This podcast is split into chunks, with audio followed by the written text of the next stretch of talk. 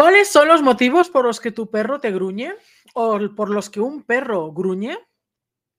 El tema de hoy es muy interesante porque es un tema un poco conflictivo, un tema que tiende a muchas confusiones y un tema que tiende a muchas malinterpretaciones. ¿Vale? ¿Por qué? Porque mm, el gruñido es un, es un sonido que nos activa nuestro sistema de alarma. ¿Vale? Porque lo hemos condicionado, lo hemos em, asimilado desde siempre, también las películas, la información que llega eh, por distintos canales. Parece que el gruñido sea algo negativo, que sea algo que esté directamente relacionado con la agresividad. Y si bien es cierto que una parte del gruñido sí que tiene que ver con la antesala de la agresividad, de un mordisco, de una agresión, no siempre es así, no siempre todas las agresiones vienen después de un gruñido y no siempre los gruñidos terminan en una agresión. De hecho, hay gruñidos que no tienen nada que ver con la agresión. Entonces, vamos a hablar de este tema. Dame un minutito para ponerte eh, la intro y hablamos de este tema que es muy interesante, muy importante y vital que lo tengas muy, muy, muy en cuenta. ¿Vale?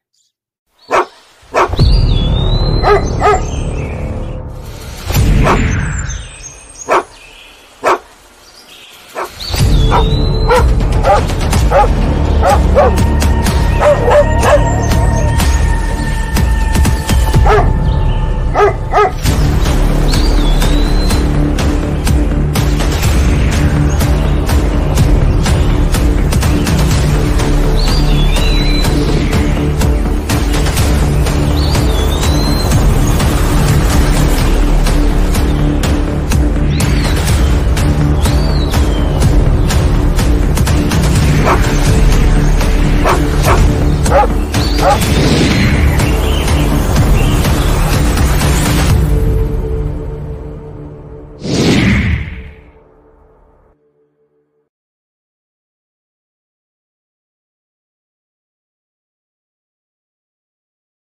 Bueno, vamos a hablar de ese tema. Déjame decirte, soy Mónica Corchado, soy la directora y creadora del Instituto, del Instituto Dog Coaching, de la Academia Online Dog Coaching y autora de la saga Desafiar la Reactividad, saga que se compone de tres libros donde eh, te explico todo de manera muy profunda con respecto al tema de la reactividad, la gestión emocional, el estrés, los miedos y el tema del olfato, todo relacionado con la reactividad y es es conveniente que tengas la saga, tanto si tienes un perro con problemas de reactividad como si tienes un perro y quieres evitar llegar a episodios reactivos. Tienes, son los tres libros y cada libro viene acompañado de eh, una plataforma de vídeos donde acompaña, valga la redundancia, con información visual, más bien audiovisual, todo lo que tienes en los libros, ¿vale? De una manera más práctica, con casos reales, de, cómo gestionar correas, etcétera.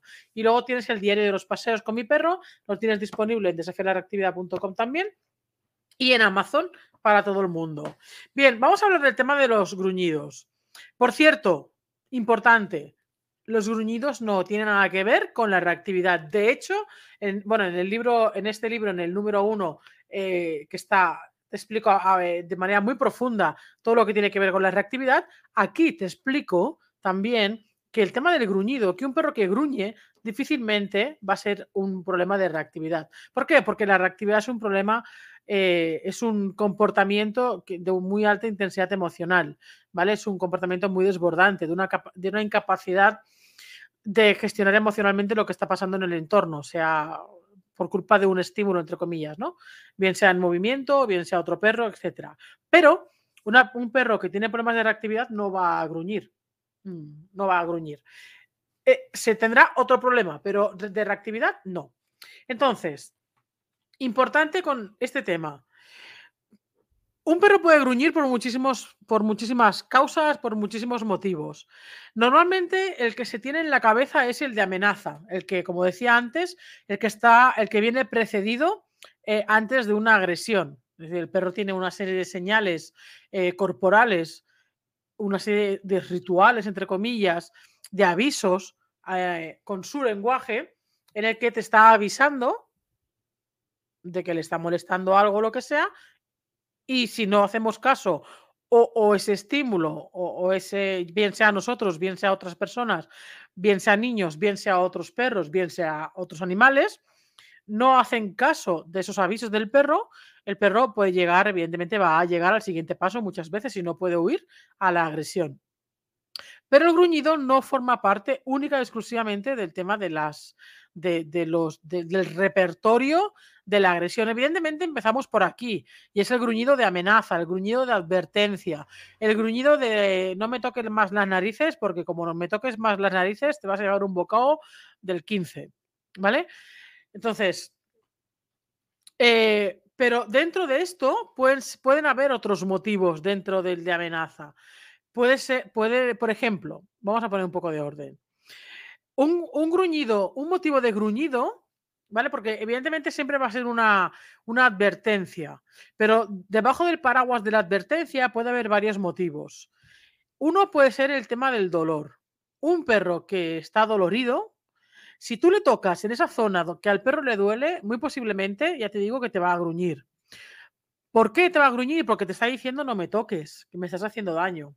¿vale? Te va a gruñir o te va a marcar, el típico bocado al aire de ¿sabes? De déjame en paz, no me toques. Lo mismo que haríamos nosotros, pero no con la boca, mejor con un codazo. Si nos toca, imagínate que tienes un dolor de muela de estas rabiantes y viene alguien y dice, ¡Hola! Pues a lo mejor le pegas un bufío y un codazo un empujón que te quedas listo. Mm, pues los perros tienen su propia manera, evidentemente, de expresar esta incomodidad con respecto al tema de, del dolor. Por tanto, si tú tienes un perro que cuando le tocas en cierta parte del cuerpo, muy concreta, y siempre en esa parte, o bien evita que le toques, o bien cuando le tocas te gruñe, eh, vigila que, es, que no pueda tener, que, que pueda llegar a tener algún dolor en esa parte del cuerpo, ¿vale? Porque te lo está diciendo.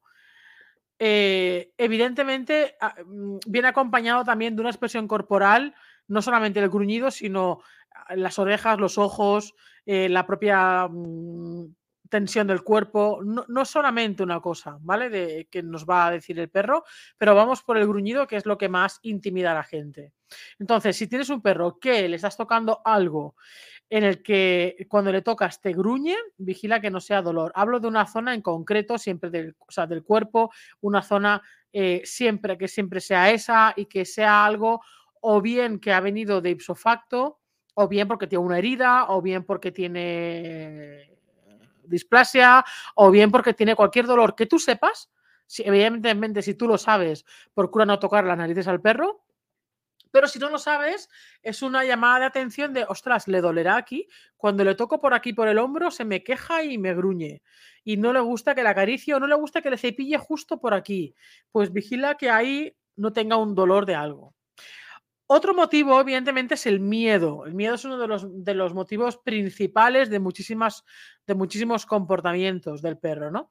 Entonces, un perro que tiene miedo y que, y que, siente una amenaza, evidentemente, una de las maneras que tiene de expresar ese miedo y de procurar que ese, ese algo que se intenta acercar a él y le está invadiendo su espacio, la manera que tiene de expresarse es mediante el, el gruñido. ¿Un perro con miedo puede, puede morder? Sí, igual que un perro que tiene dolor y le tocas mucho las narices en esa zona, también te va a morder, ¿vale? O sea, al final el gruñido es una advertencia, pero insisto, dentro de que sea una advertencia, ojo, a ver, el gruñido puede ser de una advertencia, puede ser incomodidad, puede ser de juego, incluso puede, puede ser de protesta, hay, hay muchos, es como que hay muchos factores y debajo de esos hay otros subfactores o hay muchos motivos y debajo de esos hay otros motivos. Por ejemplo, el de advertencia entraría en el dolor, entraría el de miedo y entraría en casi todos, menos el de juego y quizá el de protesta. No lo cogería como una advertencia, ¿vale? Pero los otros sí que podrían venir dentro de la advertencia. El de territorialidad creo que tampoco lo podríamos meter ahí dentro. Está ahí en un, en un impasse. De todas formas, un perro eh, territorial va a ladrar más que no gruñir. ¿Vale? Eh, si gruñe ya no es tanto tan, ya no es tan territorialidad, sino que es más miedo. Ah, Porque digo, el perro que. El perro que gruñe. Ya no me estoy imaginando. Imaginaos, ¿eh? Una escena del perro en un, detrás de, la, de una verja de la casa. Eh, o los típicos de atado a una cadena, etcétera, que te puedes encontrar por ahí, ¿no? Y te vas a acercar y el perro te gruñe. Uno podríamos decir, aquí se caben dos vertientes, depende del contexto en el que estemos, podemos decir, ostras, eh, me está ladrando porque es territorial, porque evidentemente sale el instinto territorial, que la gran mayoría de perros tienen este instinto territorial más alto o más bajo, pero es como el instinto de caza que más o menos todos, los, todos lo tienen. Luego lo manifestarán más o lo manifestarán menos. ¿vale? Pero que los perros son territoriales, eso no cabe ninguna duda. Eh, eso es de primero de primaria. Insisto, luego tendrán lo tendrán más, eh, más agudo, más agudizado o menos. Ahora bien, lo podemos confundir si cuando nos vamos a acercar a ese perro o nos estamos acercando a ese perro, el perro en vez de ladrar, ya lo que hace es gruñirnos. En el momento en que el perro nos gruñe, en, e, ese contexto que estoy diciendo, aquí sí que podemos tirar más, evidentemente, que evaluar el lenguaje del perro, etcétera. Pero muy posiblemente podría ser de miedo vamos a ver un lenguaje en el perro muy evidente de miedo. Ojo, muy evidente de miedo no tiene por qué ser que solamente se echa para atrás. Hay perros con miedo que se echan para adelante sin ningún motivo, o sea, eh, sin ningún, sin, sin, temblar de las pestañas prácticamente. O sea, porque eh, la agresividad puede ser ofensiva o defensiva. Pero el perro también se puede defender eh, con agresividad ofensiva. Es decir, antes de que tú me ataques, te ataco yo. Antes de que tú me invadas, ya me aseguro yo adelantándome, luego ya me echaré para atrás, pero ya me aseguro adelantándome que, te vas a ir. Entonces, eh, en, estas, en, estas, situaciones lo más importante es evaluar el contexto, recordar que el contexto manda. Es uno de mis mantras favoritos. El lenguaje corporal, el lenguaje canino, no se basa en un diccionario en el que es, por ejemplo, el gruñido, ¿no? Lo que estamos hablando, el gruñido no significa una sola cosa.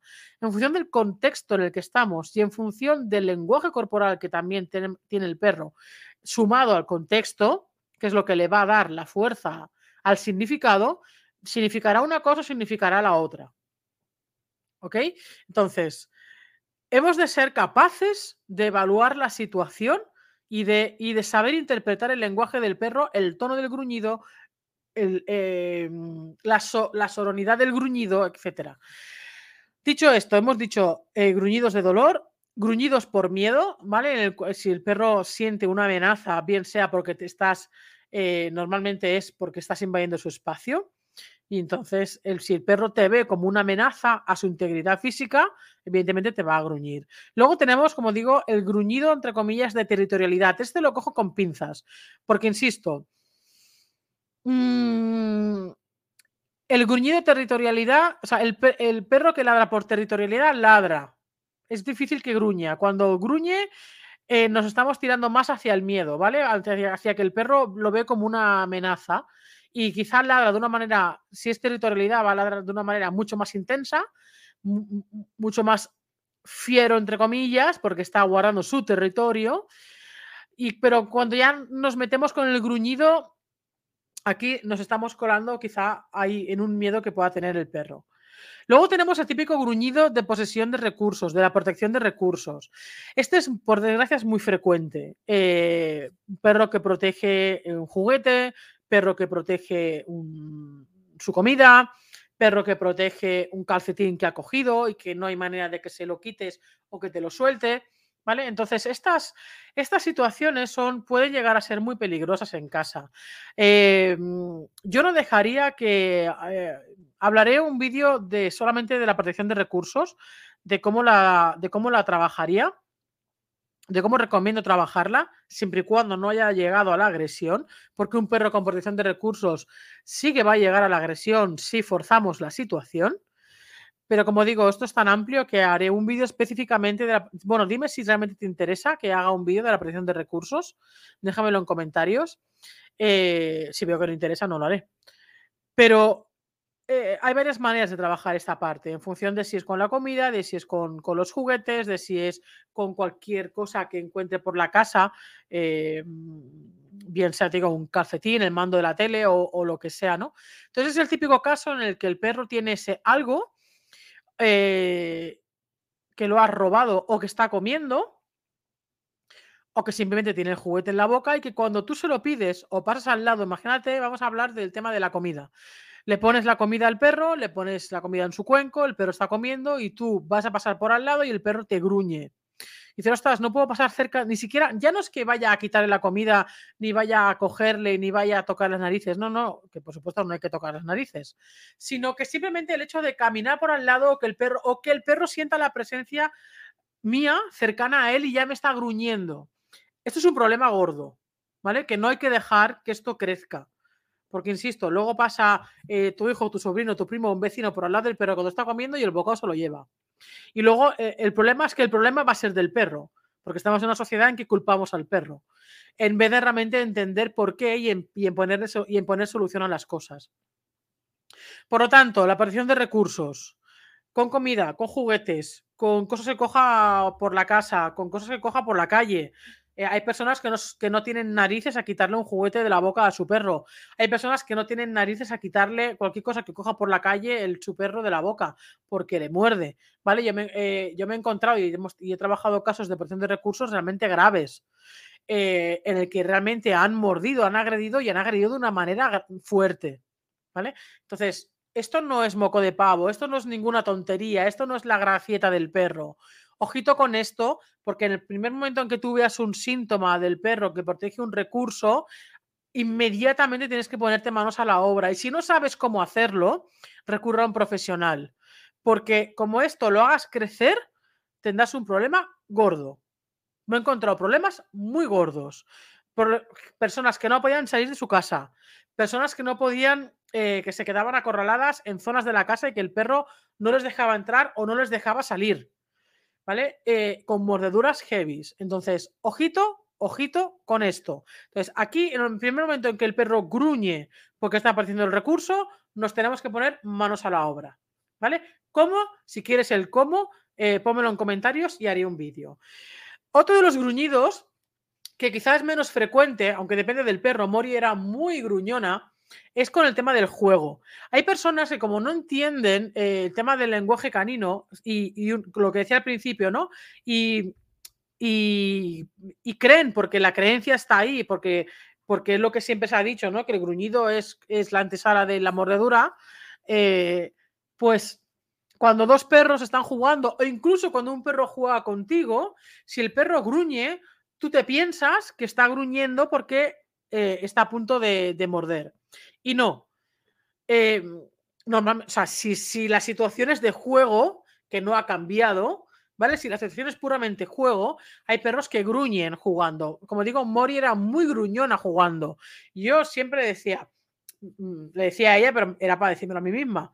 En plan, Mori, un día te vas a pegar, te van a pegar un bufío porque era muy gruñona, muy gruñona. Era, era grande, negra y gruñona. O sea, la combinación para dar miedo.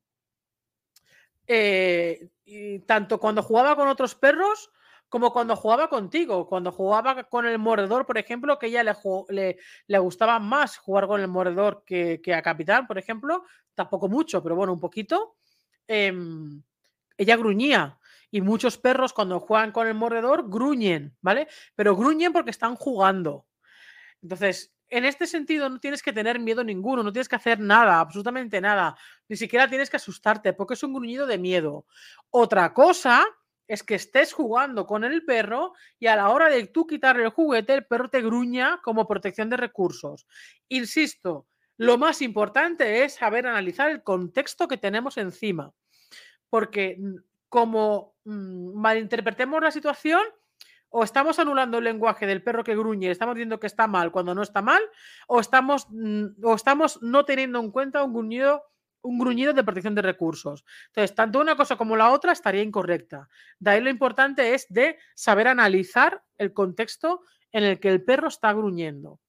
Luego está el gruñido de protesta. Por ejemplo, mi perro está en el sofá o está en la cama y está tumbado, todo feliz, o está tumbado en el pasillo y no me deja pasar, ¿vale? Y imagínatelo en cualquier punto, sofá, cama, el pasillo, y pues yo creo que es aparte, porque a lo mejor voy a pasar, yo qué sé, con un carro por ahí por el pasillo y no puedo pasar estando el perro. Y lo quiero apartar. O le digo, va, venga, capitán, fuera. Eh, y nada, se queda así como. Mm". Y está como un, como un gruñidito así de. Mm".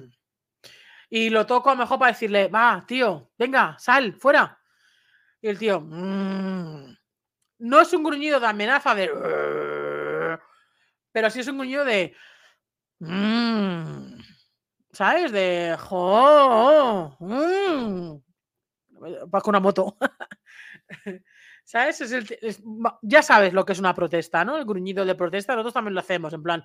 Mm", pues ese mini gruñido que hacemos nosotros, incorporarlo a tu perro, ¿no? Mm", o que pasamos por un punto en el que le incomoda al perro, ¿no? Y protesta. Mm, pero ya, o sea, e, estos tipos de gruñidos es muy fácil de, reconocerlos, ¿vale? Porque no es el típico gruñido de amenaza con respecto a la protección de recursos, por ejemplo, ¿no? De mm, desafiante. Luego tenemos el gruñido de la manipulación. Como digo, todos estos, hay algunos que entrarían dentro de lo que es el paraguas de la amenaza, ¿no? De, de, hey, déjame en paz. Pues el de la manipulación sería, sería muy parecido al dolor, al del dolor, pero, pero evidentemente gruñe porque le molesta que le manipulemos en alguna zona del cuerpo, tenga o no tenga dolor. O sea, aquí es no tener dolor. Y esto aquí pasa mucho cuando tenemos un cachorro y nos tomamos a la ligera las recomendaciones de los profesionales que os decimos manipula el cuerpo del perro del cachorro. Manipúlale las orejas, manipúlale los oídos, manipúlale los ojos, manipúlale las, las patas, manipúlale las uñas, eh, cepíllalo por arriba, por abajo, por dentro, por fuera, por todos lados. Eh, la boca, abre la boca, métele la mano en la boca, eh, la lengua. ¿Para tocar las narices? No. Para que el perro se acostumbre, porque se tiene que acostumbrar, señores y señoras, eh, a, que, a la manipulación. ¿Por qué? Porque no os puedo ni contar la de veces de personas que me han venido con urgencia porque no le pueden poner las gotas en los ojos al perro, porque no le pueden poner las gotas en los oídos porque tiene otitis, porque no le pueden curar la herida porque se les lanza a morder, porque no le pueden cortar ni las uñas, porque no se deja ni les muerde o les gruñe. ¿Vale? Entonces, como son cosas que más tarde o más temprano vamos a tener que hacer porque le vamos a tener que limpiar los oídos, vamos a tener que limpiarle los ojos, vamos a tener que cortarle las uñas, vamos a tener que cepillarle, vamos a tener que secarle el pelo cuando lo bañemos, vamos a tener que bañarle en una en la ducha, la bañera, lo que sea, y, con champú, la vamos a tener que manipular.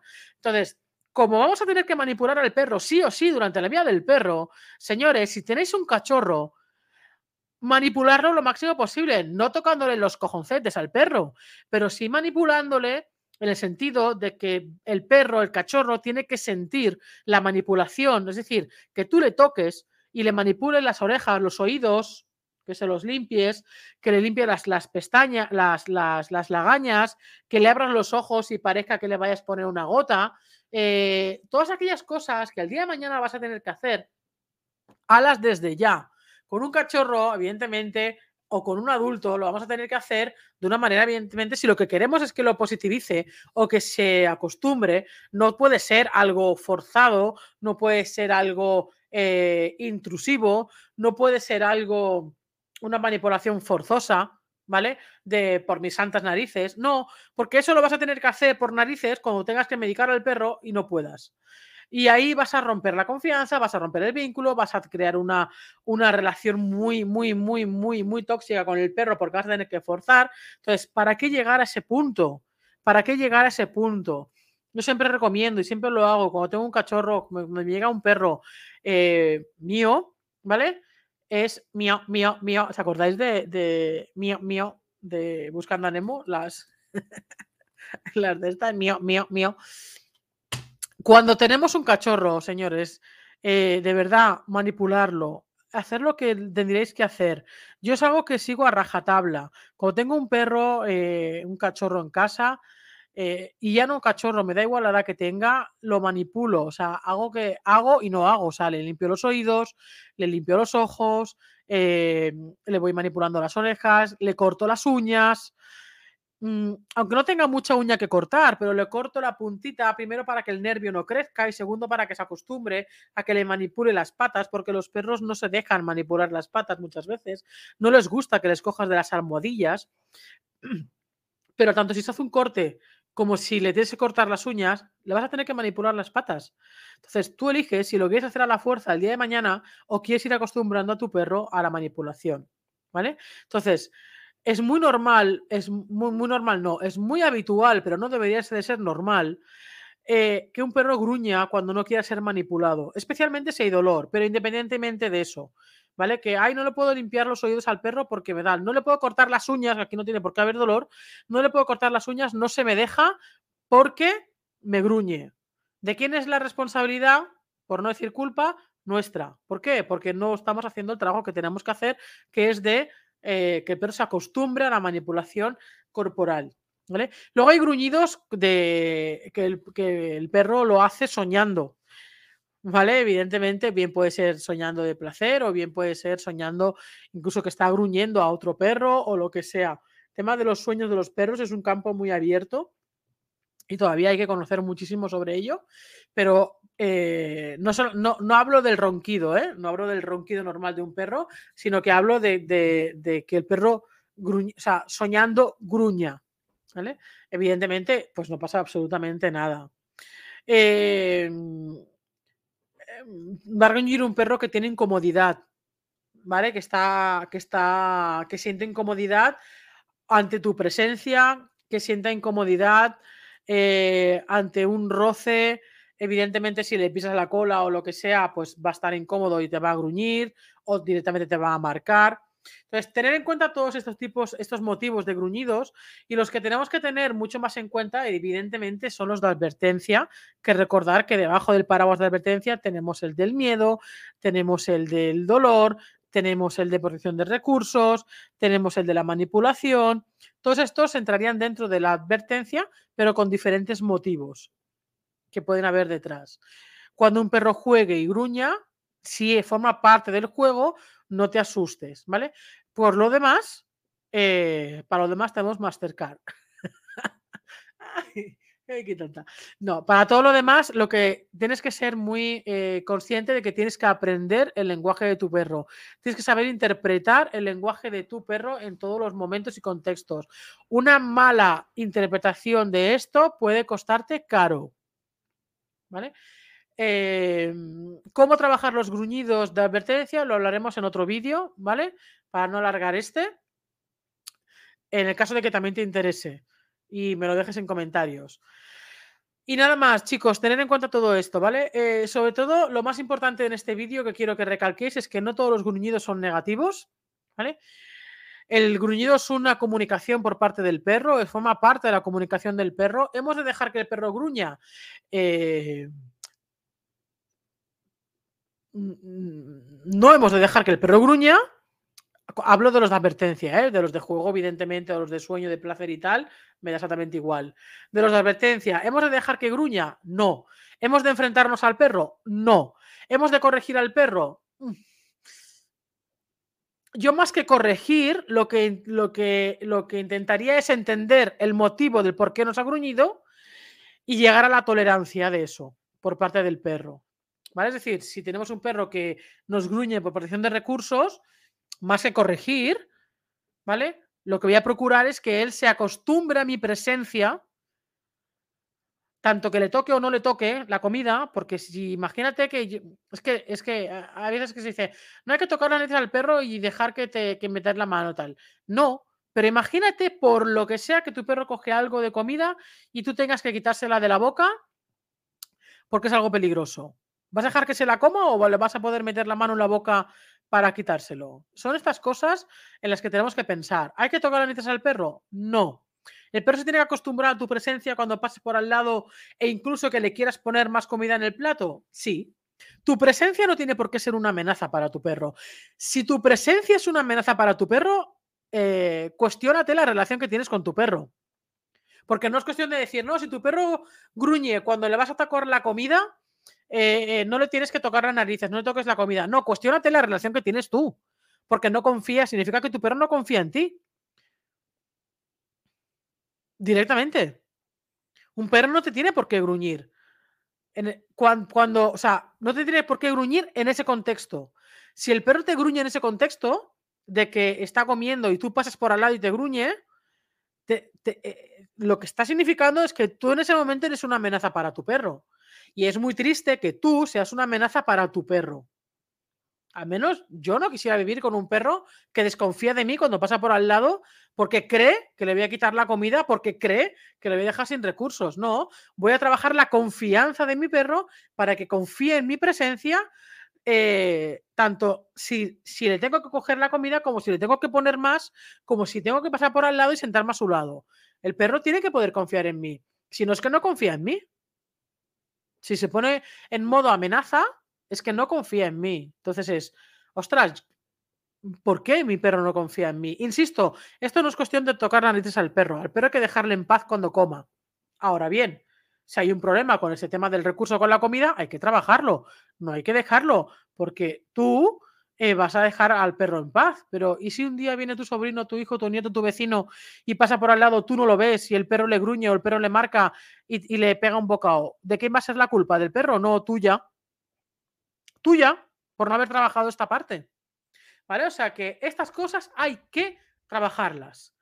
Insisto, trabajarlas para que el perro gane en confianza de nuestra presencia, de que vea que por mucho que pase por al lado o por mucho que me acerque la mano, bien sea para cogerle comida, que no lo que yo no lo hago, yo no. Ahora bien, si por ejemplo eh, le quiero poner comida en su plato, porque también ahí hay un problema, porque como simplemente la, la, la, cercanía tuya le va a poner en alerta, si yo le quiero poner algo más en el plato, el perro no tiene por qué gruñirme. Una vez más, el gruñido en ese contexto es no me fío de ti no me fío de ti de que me quites esto porque esto es mío. Es, hey, no, confía, porque no te voy a quitar esto, a lo mejor te voy a poner más, o no, pero confía en mi presencia. ¿Vale? Entonces, no soy partidaria del enfrentamiento, no soy partidaria de tocar las narices, no soy partidaria de corregir al perro en ese momento, sino de que el perro coja confianza en el que la presencia de un humano al lado del perro, no solamente mía, sino de cualquier otro humano, no representan ningún peligro en mi casa.